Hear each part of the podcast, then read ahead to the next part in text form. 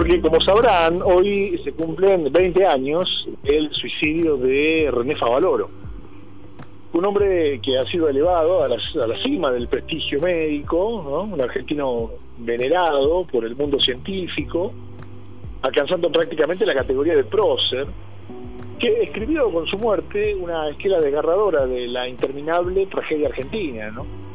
Favaloro había llegado a los 77 años, inmerso en una crisis financiera tremenda en su fundación, que fue su gran proyecto y su sueño logrado.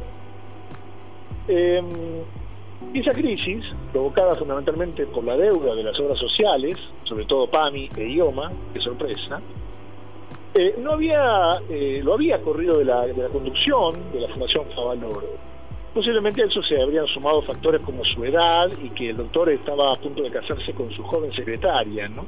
Eso habrá llevado seguro al directorio a ponerlo en el bronce antes de tiempo, porque la idea era nombrarlo como un no sé qué honorario, lo que se traducía como un líder que no lidera, básicamente. El asunto es que lo que Favaloro sabía era que quienes asumieran la conducción de la fundación avanzarían con despidos, cortes de servicios, de prestaciones, ajustes, seguramente claudicarían ante los pedidos de coimas de funcionarios públicos a cambio de liberar el dinero que se les debía.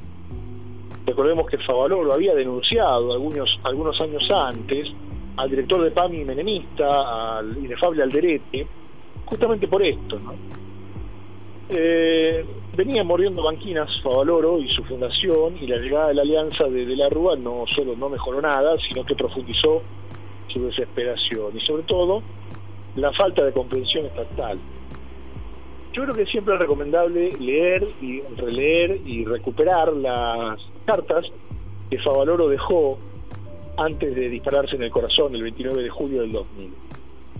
Es justamente el relato de una tragedia, de un hombre que a fuerza de principios y convicciones se transformó en un prócer, salvó millones de vidas gracias a la técnica del bypass, pero que llegó al ocaso de su existencia incomprendido y sin ser escuchado, teniendo que tragarse el vómito ante funcionarios políticos que seguramente le daban asco y migraña.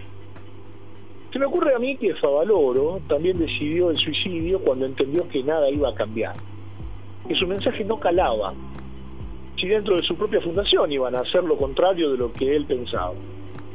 Creo que se dio cuenta que su ejemplo de vida quedaría solo en el aplauso, en las efemérides y para bautizar hospitales y escuelas, pero no para torcer el rumbo de un país que 20 años después sigue más o menos igual. Yo lo imagino hoy, a Favaloro, si viviera, mirando de reojo la escopeta, que escuchara las discusiones entre pro y anti cuarentena, por ejemplo.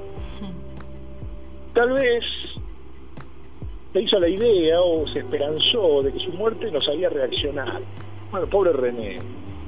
Y pobre de nosotros también, porque si uno de los argentinos más importantes del siglo XX terminó así, vale pensar que para el resto de nosotros no hay escrito un destino mucho más decoroso, ¿no?